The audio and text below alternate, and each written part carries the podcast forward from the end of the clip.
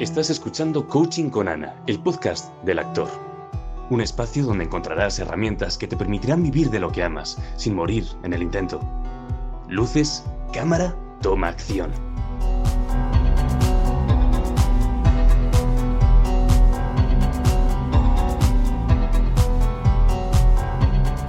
Creencias de la infancia, ¿no? Mm. Sabemos que si eres uno de tus padres o ambos también tienen el rasgo, ¿no? Porque es genético. ¿Tiene que ser padres? ¿No puede ser abuelos? No. Vale, vale.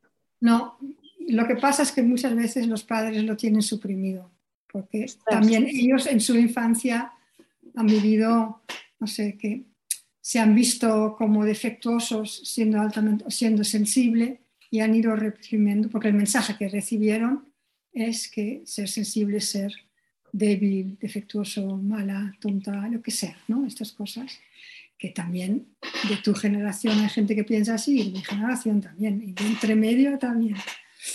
O sea que no, no suele saltar generaciones. Entonces, si te ha tocado eh, un, un, educador que justamente ellos, ¿no? que, que en su infancia han sufrido mucho por ser sensible y que quieren a toda costa evitar esta infelicidad a sus hijos, que empiezan a corregir algo que no, no hace falta corregir, es que no se debería corregir. Entonces, más rápido, esto no duele, eh, porque te quejas, eh, no seas tan, yo qué sé, todo lo que es despectivo. ¿no? Y, otra cosa muy interesante de, lo que has dicho, el egoísmo. Lo veo muy en común. O sea, personas a las que les han dicho que son muy egoístas. ¿Esto tiene algo que ver? Sí, porque claro, si quieres sobrevivir, tienes que, recurrir, como paz, ¿no? Tienes que recurrir a, a estrategias que parecen egoístas para los demás. Déjame en paz, ahora no quiero, ahora no puedo, y no es por ser egoísta, es simplemente por no poder con tu alma. Sí. Pero el entorno que no entiende el rasgo, vaya egoísta, solamente piensa en sí mismo. No, no es que piense en mí mismo, es que tengo que seguir viviendo. Es una estrategia de supervivencia nada más. No es porque soy mala persona, porque al contrario, cuando estamos bien y no tenemos estrés, tenemos mucha empatía. Mm. Y esto no se casa con egoísmo. ¿no? Sí, es muy curioso porque yo me he dado cuenta en ejemplos de otros y en mi propio ejemplo, hasta que ya pude decir, poner un límite y decir, vale, pero egoísta en qué, ¿no? En, lo material, porque en lo que es dar energía, egoísta no puedo ser. Y esto lo veo en común en muchas personas que, yo digo, ¿cómo a, ti te han podido llamar egoísta si tú te entregas? Eh, tu energía siempre la das, al revés, tienes que protegerte. Pero sin embargo, no le han parado a decir en la infancia que egoísta, que egoísta, que egoísta. Sí, sí, sí. Y es falta de comprensión. Y además, o sea, por eso es tan, tan importante también conocer el rasgo ¿no? y aceptarlo, porque entonces puedes explicar que no es por egoísmo, es que yo tengo esto que, y, y tengo que cuidarme, punto y no podemos pretender nunca, nunca que los demás nos acepten, que, que, nos entiendan, perdón, nos acepten, sí, pero no pueden entendernos si no son paz, porque somos tan extraterrestres, por decirlo de cierta manera, que si no compartes el rasgo no puedes entenderlo. Es verdad. Lo máximo que podemos pedir es que nos acepten como somos, pero esto a veces también es difícil parece, pero entonces no, no es tu compañía, hay, que, que largarse. Y una cosa muy curiosa que he visto es que a veces que personas que son muy sensibles se topan con personas que parecen un poco casi lo contrario, ¿no? Como mucho más racionales, mucho más estructuradas, eh, y, pero va bien. O sea, es como que la persona que se muestra como más insensible quiere esa energía del, del paz y el paz busca no estar tanto en su cabeza, como vivir una vida como más cotidiana. ¿Esto te lo has encontrado? Sí, sí, sí. Eh, y, es lógico, ¿no? Porque si volvemos al orden y al caos, si tenemos a alguien que nos aporta estructura, podemos soltar esta preocupación, porque ya hay algo a nuestro lado que, que nos controle la agenda, que nos mire si el coche tiene aceite y estas cosas, porque pertenece a otro mundo, ¿no? y un mundo que no es nuestro, que nosotros, a nosotros nos exige muchísimo tener que pensar en estas cosas, mm. porque no, no, no, es inherente a nuestro ser. Pero una persona un poco más pragmática, más dura, más estructurada, claro, es como, mira, es como poner un, un, tocho de libros en una estantería, se mantiene en lugar de que la, montaña se cae, se tumba y los libros es un desastre. No, tiene, tiene su, cubículo en que puede estar y pues está bien.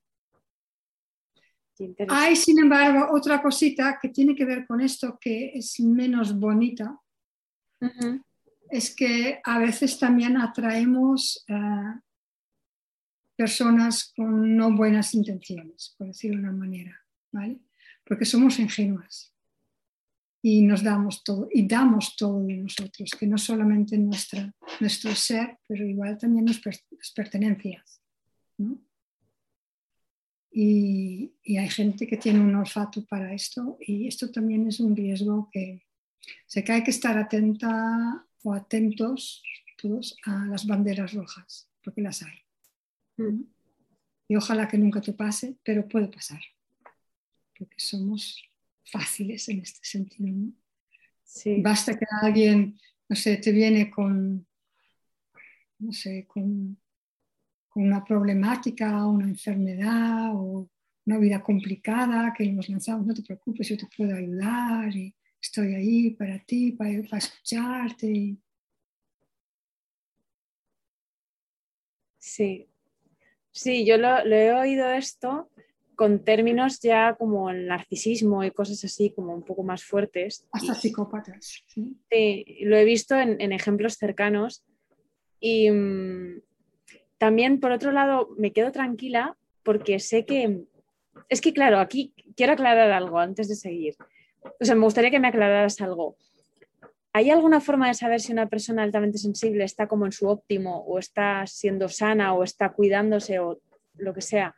Y una persona altamente sensible necesite atenderse porque esté como en desequilibrio? O sea, ¿qué, qué parámetros hay o hay algún indicador de como altamente sensible no estás bien, no estás en tu óptimo? ¿Cómo, cómo se puede saber esto? Lo sientes, ¿no? Si estás en tu centro, tu sensibilidad no te molesta de ninguna manera. Puedes afrontar y abordar la vida tal como te viene.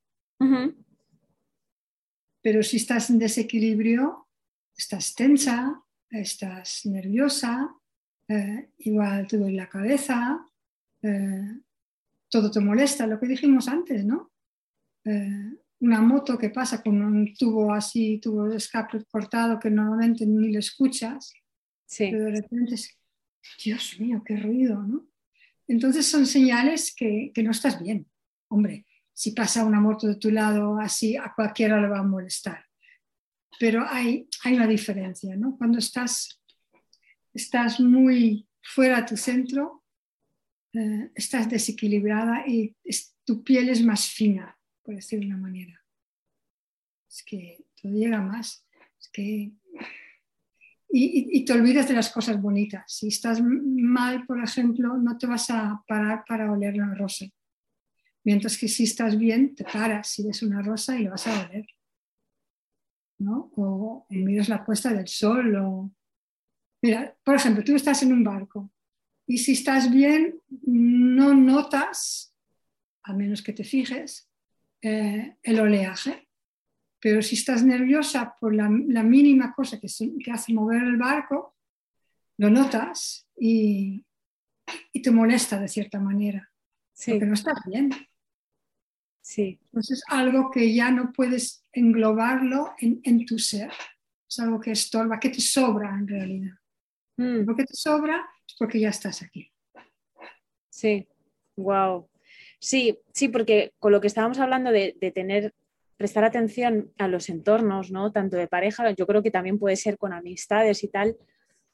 Te decía que por un lado me quedo tranquila porque sé que por otro lado yo, yo creo que hay personas que, que, muy sensibles también tienen esa intuición muy aguda, ¿no? muy despierta y que también necesitarían quizá poner el límite cuando se dan cuenta, pero una persona sensible y sana siento que se da cuenta, es como imposible que no, su cuerpo se lo dice, ¿no? Esto, esto es peligroso, por aquí no, todos somos diferentes, yo diría que no todo el mundo. Además que somos muy, generalmente, muy enamoradizas. Entonces, el momento en que te enamoras ya no ves nada. Mm. Solamente ves una nube rosa. Todo es maravilloso. Y soy la primera. o sea que, ¿entiendes? Entonces tienes la objetividad. Mm. Te puede pasar, puede, puede, puede pasar de todo a cualquiera. Sí. No hay garantías. Ojalá que la cosa fuera tan, tan fácil, ¿no? Pero me imagino que en el mundo artístico, por ejemplo, si tienes un agente, igual no todos los agentes son, son honestos, ¿no? Eres tan, eh, estás tan aliviada y contenta y no sé qué, pues finalmente has encontrado un agente que parece trabajar para ti. Mm, es posible que luego no ves su sombra, ¿no? Sí, sí, este, este ejemplo es muy bueno, porque también he encontrado que, una persona altamente sensible necesita que, confíen en él o ella, ¿no? Porque, wow, si todo lo que tengo para ofrecerte tú lo quieres también, quiero, quiero dártelo. Y a veces se olvidan de, de, qué es lo que ellos quieren. O sea, es como, tengo un representante y wow, me ha elegido. Vale, yo siempre digo, te ha elegido, pero es que ese, representante trabaja para ti, para tu empresa. ¿Qué tipo de relación quieres tú con esa persona? No solo es el porcentaje que vaya a haber o el casting. ¿Qué, persona quieres tener a tu lado? Que, porque siempre digo, si, si realmente le gustas, te va a representar y va a querer apostar por ti a ciegas, porque le motiva algo en ti. Pero tiene que haber un vínculo y creo que pasa un poco con, todo tipo de relación. Una amistad, un, Sí, creo que este ejemplo es muy bueno, el de los representantes. Sí.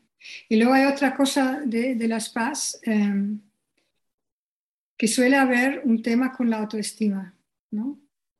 que igual en el ámbito artístico se compensa un poco eh, por, no sé, un comportamiento igual un poco exagerado. Sí. Pero que detrás de esto se esconde una inseguridad tremenda. ¿no? Eh, si, si este es el caso de la persona, más grande es el peligro que se entrega cuerpo, alma y, todo a un agente, a un representante. ¿no? Hmm.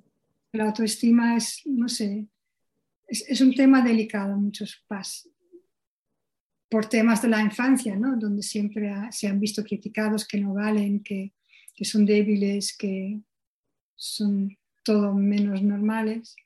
Entonces, en esa época, cuando se fomenta la autoestima, la sana, eh, han, habido carencias.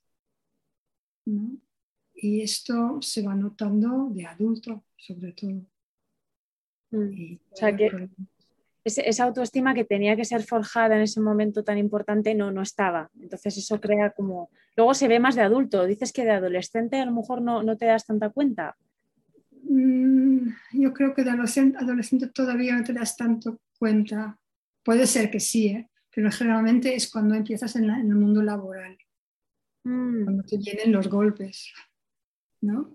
Porque han aceptado a fulano y a mí no pues este trabajo? Mientras que yo soy mucho mejor, sí, pero igual no has sabido transmitirlo por una inseguridad tuya que que lo han percibido y la otra persona porque es más bocazas o porque tiene más seguridad y su manera de dar la mano es más, o sea, tiene más fuerza, ¿no?